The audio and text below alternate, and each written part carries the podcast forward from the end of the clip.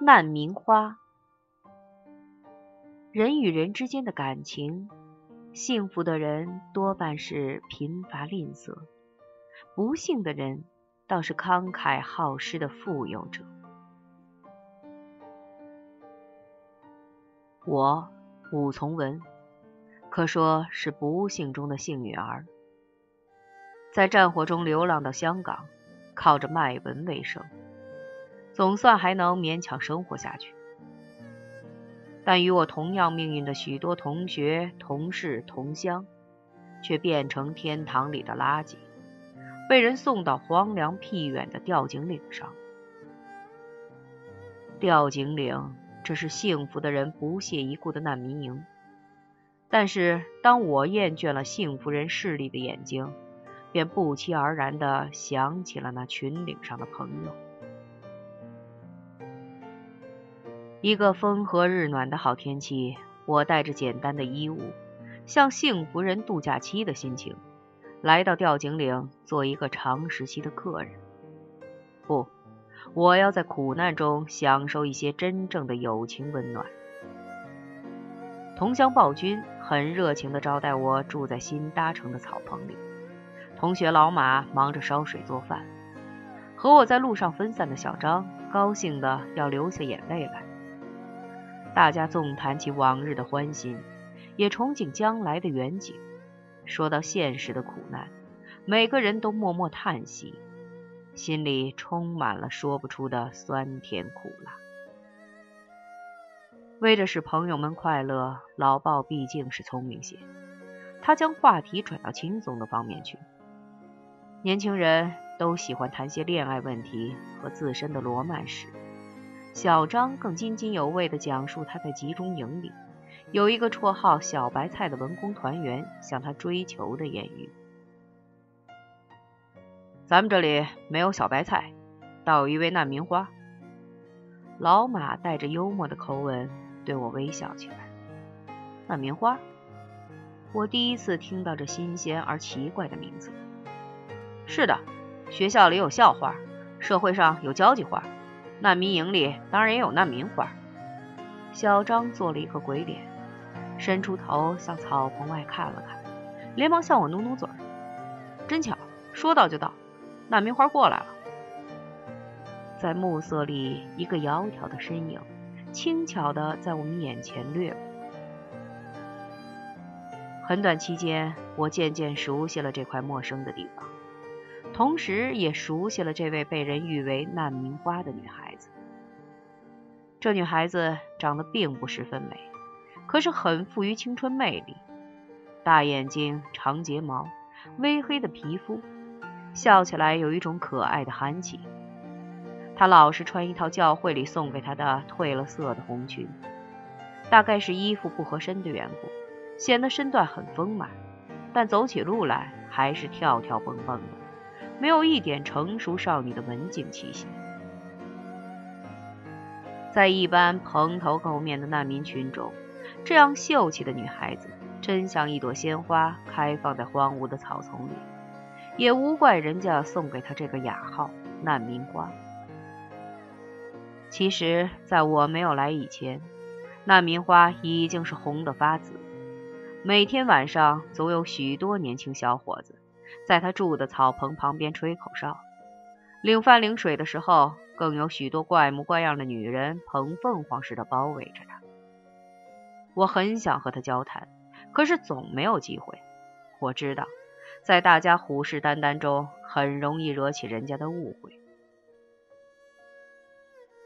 一天夜里，我患着严重的失眠症，一连吸了七八支香烟，还没有一点倦意。我索性爬起来，跑到海边去，迎着清凉的海风，踏着柔和的月光，我对着晴空的繁星和海面的渔火，遥望着海南面是祖国仅存的一个孤岛，海北岸是饥荒动乱的家乡。这时，一种吉普赛人悲怨的气氛紧紧地塞满了我的心胸。难道？就这样孤独的流浪下去吗？看着身边长长的孤影，我自言自语的叹息起来。什么时候才能够回到我那可爱的故乡？在我的沉思中，隐约的听到一个细微而颤抖的音调。这歌词是我十年前唱惯的《流亡三部曲》，现在听起来更觉得悲壮沉痛。我惊颤的抬起头，寻找着歌声的来源，但歌声停了。海面上忽然荡起一堆浪花，一群水鸟扑飞的嘶叫着，接着是一串驼铃似的笑声。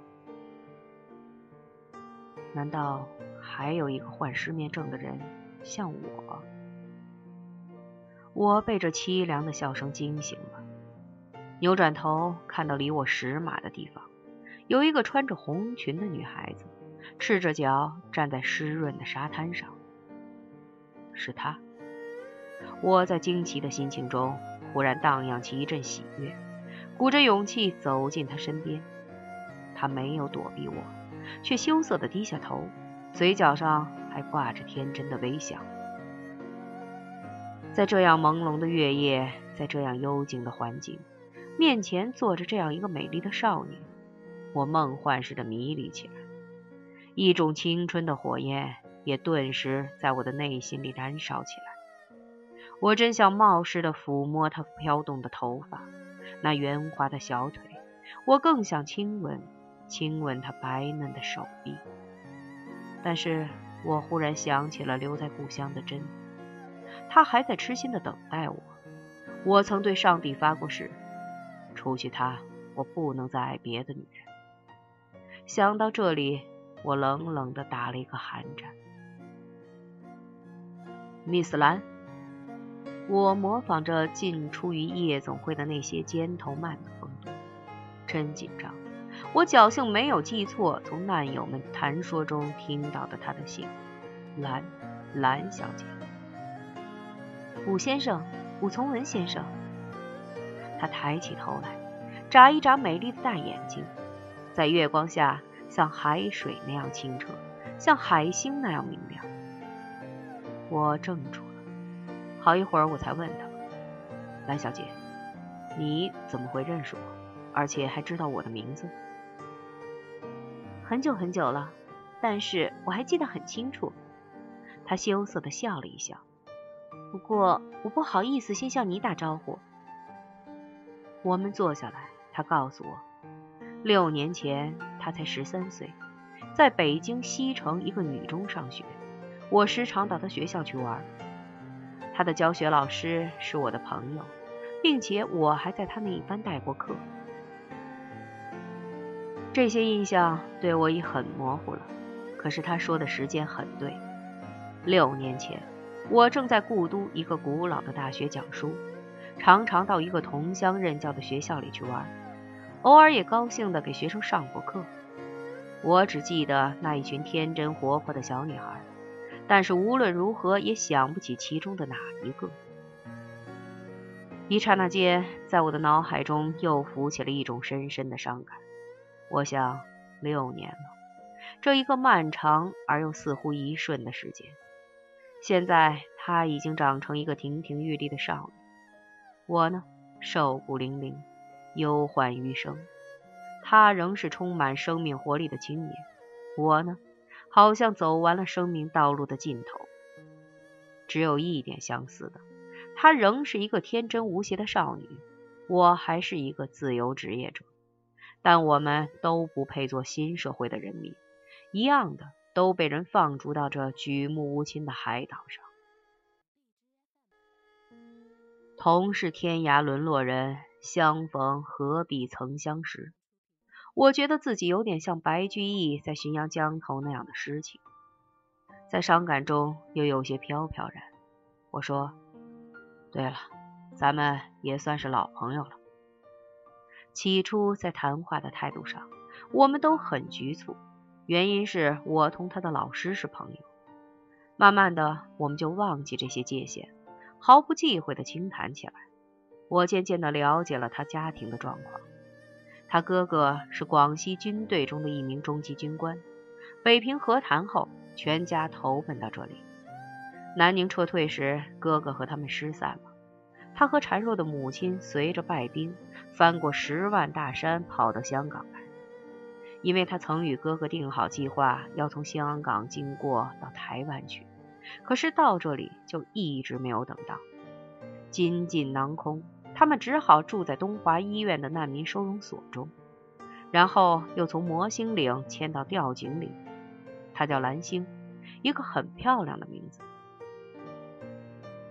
最后，他关照我白天不要跟他谈话，原因是他病老的母亲很封建、很顽固，看见年轻男人向他女儿看一眼，就吓得感冒起来。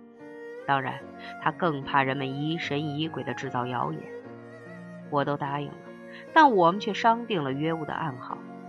从此，我在失眠的夜里总是敲着纸棚去唤醒他。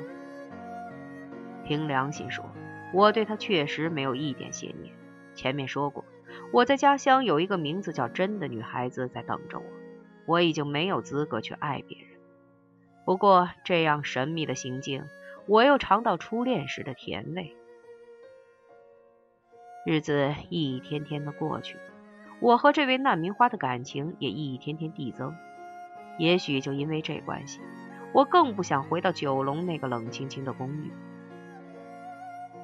我发觉他很有音乐天才，他能唱出许多优美的小夜曲，对文艺也有很浓厚的兴趣。他能背诵许多莎士比亚的十四行诗。他告诉我，在中学读书的时候，他的国文成绩往往是名列前茅的。我很相信他的话，凭他的聪明智慧，确是一个很可造就的女孩子。只可惜，动乱的时代耽误了她。战争，战争，战争埋没了多少天才，战争毁灭了多少温暖的家庭。但现在，还有许多人仍在祈求战争赐给他们永久的和平幸福。矛盾极了。提起他的家庭，更叫人替这女孩子伤心。他说，母亲患着严重的肺病，需要很多钱才有疗愈的希望，更需要一个安适的养病环境。他又表示，他们母女相依为命，只要有一个赚钱的社会，他愿意牺牲一切来挽救他母亲的生命。我也时常将领到的稿费分给他。他总是带着泪眼来感激我，可是点滴的水救不了河辙里的鱼，因此他屡次请求我设法介绍他到工厂里做工，我只有苦笑的慰勉他。天知道，在这地方找工作和种麻票是同样困难，毕竟是天无绝人之路。那棉花在这样险恶的环境里，不多时就找到一种求生的方法。每天早晨，他跟几个女伴到市区去贩卖书报和一些廉价书刊，直到晚上才回来。有时太晚了，他要在市区过夜，就一预先托请邻居照料他的母亲。据说这种小生意很可以赚一些钱贴补家用。果然，没有多久，他换上一套新制的红裙，也有一双尼龙丝袜和一些化妆品。每次回来时，总为他母亲买来点药物补品。这样一来，大家更敬爱这位既漂亮而又能干的孝女。不过，自从他和都市接触后，我发觉他在气质上有了剧烈的转变，常常喜怒无常，内心矛盾冲突的很厉害。有时我们见了面，往往是默默无言的分开。偶然，他会奇怪的问起我：“吴先生，你说，究竟是存在决定意识？”还是意识决定存在，因为这是牵扯到哲学基本态度的问题。我不愿以主观的见解来影响他纯洁的心灵。我说，不要困惑这些抽象的概念，最好从日常事物体验中去认识它。那么，做理智的叛逆，当情感的俘虏，不愿甘心也不能解脱，行吗？我知道这些问题都是从他贩卖那些半通不通的书刊上学来的，我只好笼统地对他讲：托尔斯泰说过，人应当忘却自己，而爱别人，才能得到安静。他摇摇头，凝视一会儿平静的海水，叹一口气，不声不响的走开了。我想，这大概是他母亲病况的影响。有时我经过那座炎热的像蒸笼似的草棚时，棚中传出一阵阵痛苦的呻吟和夹杂着微弱的咳嗽。这可怕的肺痨菌啮食了老人的残躯，也啮食了这颗少女的心。我想不到更好的方法来安慰她，也没有更大的经济能力来帮助她。当然。我更不能打扰他这份孝心，因此我们就渐渐的疏远了。有一次，我背着答复一位老同学的来信，向他探寻几位在内地的朋友，其中有两个是蓝星的教师，又不得不去约会他。可巧他刚从市场回来，很高兴地答应了。午夜，他换上一套很鲜艳而合身的红绸睡衣。见着我，娇媚地笑了笑，这笑使我感到很生疏，也很害怕。但是他倒是落落大方，随手送给我一块美国制的香口胶。出乎意料的，他忽然放荡的喂着我，我的皮肤触觉到他的乳房，在薄薄的绸衫里微微的颤动。再看看他那双美丽的大眼睛，正闪烁着情欲的火焰。这使我感到万分的惊悸和不安，但是我不忍立刻拒绝他。我镇静了一下，才冷冷地说：“小兰，你母亲的病好点吗？”“嗯。”他收敛起笑容，在他的脸上立刻掠过一层阴影，但这阴影很快就消失了。他说：“上帝会保佑他的，因为……因为什么？”他苦笑一下，紧紧地捏着我的手，颤声地说：“因为钱，钱就是上帝。那么，你有钱？你怎么会有钱呢？”我发觉他心脏跳动得很厉害，沉默了一会儿，他才吞吞吐吐地告诉我：“他有位富有的亲戚最近到香港来，给他一笔钱治疗他母亲的病。”有了钱，母亲的病一定会好，所以你很快乐。嗯，我更希望我母亲快乐。霎时间，他表现出异乎寻常的兴奋，淘气的躺在沙滩上，两只手紧紧的捂住胸口，拼命的狂笑起来。这许多天也太辛苦你了，在他的笑声中，我轻轻的叹息起来。辛苦。他停住笑，坐起来，惊奇的看着我，好像要在我的面孔上寻找什么秘密。怎么了，小兰？我更奇怪的看着他这样怪诞的表情。没有什么。他顽皮地拿起一块石头，狠狠地扔在海面上，被击破的海面现出一圈圈波纹，向四面扩大着。我烦乱的思潮也跟着那波纹一圈圈扩大。忽然，他推动我一下，悄悄地说：“吴先生，你真傻！你怎么老喜欢住在难民营里？怎么不？这里很苦。那么，你要我回到市区里去？是的，你不像我们这些不幸的人。”他十分认真地说。你能写稿卖稿，我估计你的稿费收入足够维持一个人简单的生活。你不懂，丰美的物质享受并不能满足精神的饥渴。我苦笑着说：“告诉你，我舍不得离开这里很多患难的朋友。”那么你也做情感的俘虏了？他俏皮的瞟了我一眼。看样子你很重感情，但你为什么忘记你家乡的真？不，我没有忘记他。我好像在承受一种强烈的刺激，咬了一下嘴唇。在月光下看着远远的帆影，我不愿重温的回忆。我深深的悔恨，把这件事告诉过蓝星。那么，你还在想念着他？如果他已经爱上了别人，我怔怔的看着海面。如果人家强迫了他的爱，也就是夺去你的爱。我看见海面上冒起一堆水泡。如果他被环境逼迫而出卖了他的爱，更出卖了他的心。那堆水泡一个个破碎了。如果他等到你回来了，再收回他的爱，他的心，重新做人，重新贡献给你，而你，你会不会再珍重那破碎的爱，受伤的心？水面上只剩下一堆波纹。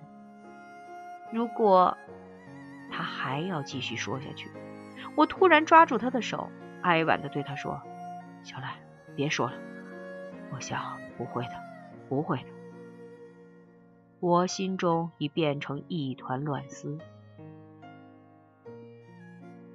看看表，已经到三点三刻，远远有一阵鸡啼，难友们老早进了梦乡。我颓废的站起来，打一个哈欠，向他说：“回去吧，兰星。”不，他爽朗的笑了笑，使劲的拉我坐下。他好像没有丝毫的倦意。又絮絮的跟我谈说香港市面的豪华，电影院新上演歌舞片的壮丽，今年新装的式样，以及大酒店顾客的阔绰。但他又说，他对这虚荣的都市根本引不起什么兴趣，他唯一的希望是母亲的病好了，哥哥回来了，然后他怎样？我紧紧的追问他，然后我把母亲交给哥哥。我一个人到教堂里去。你皈依宗教吗？我想在将来。蓝星冷冷的看我一眼。前天我还到教堂里望弥撒呢。你很消极吗？我看到他冰冷的脸，月光照见他眼角上湿润的泪痕。我忽然想到凄情的修女，过着那寂寞的时光。像蓝星这样活泼可爱的少女，要被关在深深的修道院里，这真是可怕极了。于是我大声地说：“为什么，小兰？我想忏悔。忏悔？忏悔什么呢？圣经上说，世人都是有罪的。不，蓝星，我不要你这样想。你有青春，你有前途，你孝顺你的母亲，这小行，上帝会被感动的。”你应该向快乐的地方想，并且，小兰，我再告诉你，我们还有前途，我们还有责任。你想想，有多少伟大的事业在等着我们？好半天，蓝星揉揉眼，迷惘中露出惊喜的神色。武先生，你说我还可以谈到这些事业吗？当然，你比我强，比我有希望。像我。还没有死掉这颗心。那么有机会，我想跟你温习过去的功课。可以，我很快就答应他，只要我能帮助你。假使你能对我有一个更深的了解就好了。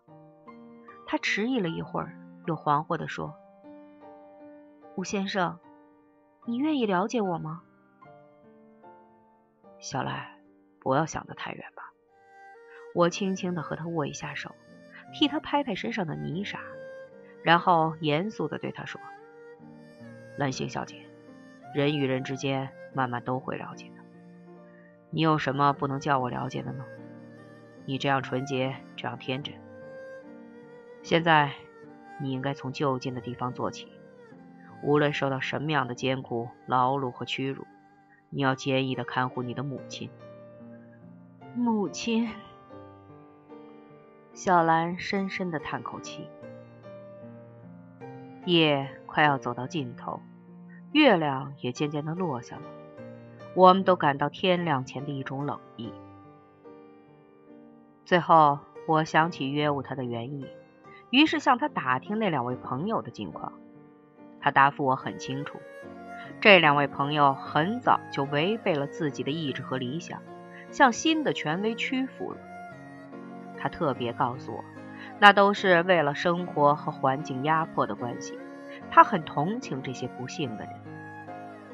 我听了这些话，心里很不舒服。一个人为什么要这样活下去呢？我有点鄙夷这种可耻的行动。于是我气愤愤地说：“不，小兰，不能原谅他。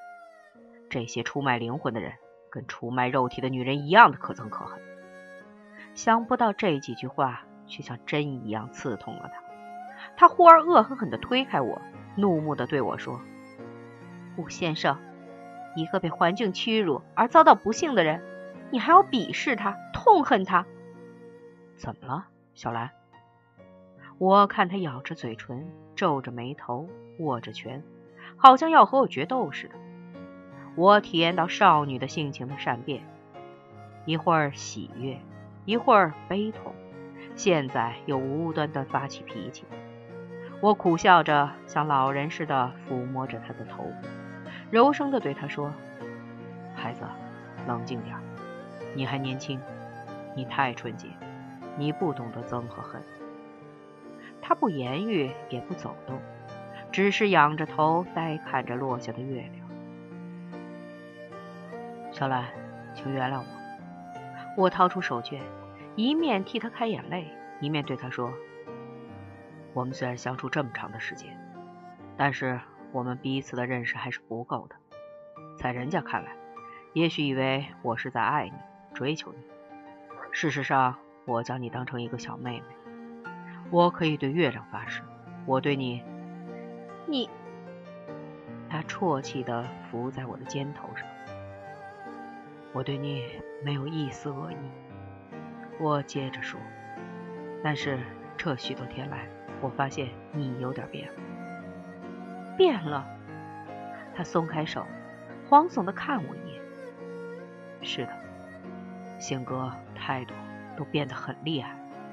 你没有我们初见时那样温和诚实，我恐怕又要惹起他的恶感，立刻改变一种轻松的口气。当然，我明白你目前的环境。你明白？他低下头，嗫嚅的说：“怪不得你这样恶毒的来刺激我。”蓝星，我莫名其妙的看着他。走开！我一辈子也不愿意再见到你。蓝星愤怒的喊起来：“哼，你，你原来也是这样残酷的人，跟那些有钱人一样。”怀着惆怅的心情，我离开吊井岭，又回到那个寂寞的公寓。老马、小张和同乡暴君都以为我是过不惯难民营的艰苦生活。或者为了写作的便利才离开他们的。天知道，我实在是无法忍耐蓝星对我那样无礼的态度，甚至我向他要求一个解释的机会，都被他拒绝了。这真是一场天大的误会。我费了好几个夜晚，将我和蓝星认识的过程中每一句话、每一个动作都清晰的回忆起来，但是我怎样也找不出我的过失。足以使他绝交的过失，岂有此理！我愤怒的喊了起来：“这简直是开玩笑，愣向和尚头上栽毛，还叫人说挺舒服。”由于这个刺激，我几乎动摇了人生的信念。我承认人与人的关系原来是这样的错综复杂，了解人家与要求人家了解，同样是不可能的事情。那么，人类生活在这世界上，该是多么的孤独寂寞！这些复杂的意识渐渐地影响到我的生活方式，于是我也抱着游戏人间的态度，喝酒、跳舞，寻找新鲜的刺激。费了几个通宵的精神换来的稿费，也许在一个钟头内就花完。可是。当我在红灯绿酒中玩得疲倦的时候，心头上更觉得无限的空虚凄凉。于是，我又发现到一个消遣的方法：白天常常一个人在山顶散步，晚上我一定在冰头花园附近的草坪上坐一会儿，从高处来欣赏着庸俗的人间。一个烦躁的周末，我照例的跑到冰头花园，找到一块幽静的草坪坐下来。想温习一篇繁难的功课。我想着人生和社会中间许多不可解释的谜。夜幕渐渐拉开了，重重的人影在草坪附近活动起来。当然，这是青年情侣幽会的好地方。我极度而憎恶地站起来，正想离开这里，忽然一串银铃似的笑声在晚风中飘过来。这笑声多么熟悉、刺耳！